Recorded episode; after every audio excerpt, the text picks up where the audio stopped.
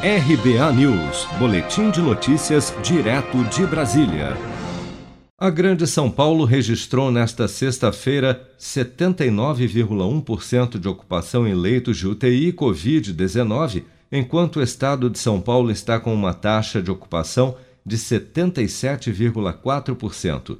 Diante da perspectiva de agravamento deste cenário nos próximos dias, o secretário estadual de Saúde, Jean Gorenstein, afirmou durante a coletiva de imprensa do governo de São Paulo nesta sexta que, se necessário, serão abertas vagas em qualquer local nas unidades hospitalares, até mesmo nos corredores. Vamos ouvir. Nós vamos continuar abrindo leitos e vagas dentro dos hospitais. Abriremos em qualquer local desses hospitais, sejam nos anfiteatros, sejam nos ambulatórios e sejam nos corredores. Ah, paciente no corredor, vai ter paciente no corredor. O que nós não queremos é paciente desassistido.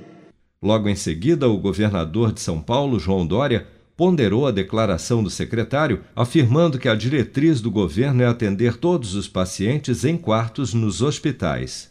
Eu entendo uh, a preocupação, uh, eu diria até o sentimento de um médico infectologista como o Dr. Jean, mas nós não queremos atender pacientes em corredores, queremos atender pacientes em quartos e de forma digna, e é o que nós vamos fazer aqui em São Paulo. Dória informou ainda que na próxima segunda-feira, dia 8, dará detalhes sobre a abertura de um hospital de campanha para dar conta da alta demanda de internações em UTIs e enfermarias na capital paulista.